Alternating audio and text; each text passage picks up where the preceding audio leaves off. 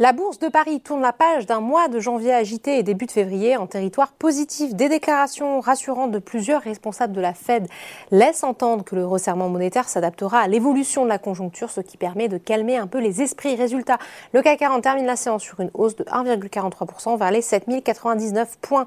Du côté des valeurs, le rebond profite en premier lieu aux valeurs cycliques, à l'instar d'ArcelorMittal, plus 5,73%. Les propos rassurants sur un timing approprié d'une remontée des taux profitent la tech avec Worldline qui avance de 4,78%. Safran et de son côté soutenu par une note de Deutsche Bank qui passe de conserver à acheter sur le titre. Le groupe avance d'un peu plus de 4%. Pernod Ricard plus 2,25% est porté quant à lui par Barclays qui relève son objectif de cours de 268 à 282 euros en maintenant son opinion à surpondérer. À l'inverse, les titres qui ont bien résisté en janvier basculent en territoire négatif.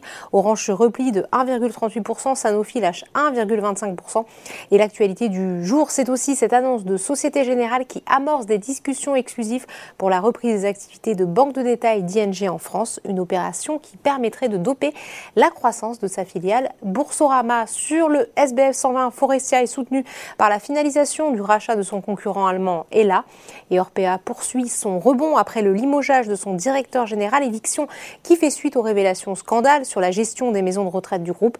Le titre a perdu plus de 50% depuis le début de l'année. Ubisoft progresse aussi après avoir annoncé le rachat de l'éditeur américain de jeux vidéo Bungie pour 3,6 milliards de dollars. Et enfin sur le SRD, Karma chute lourdement, moins 15% après avoir annoncé hier soir ne pas être en mesure de reprendre les implantations de son cœur artificiel avant octobre prochain. Enfin, outre-Atlantique, c'est la prudence qui domine après deux séances de fort rebond. Voilà, c'est tout pour ce soir. N'oubliez pas, toute l'actualité économique et financière est sur Boursorama.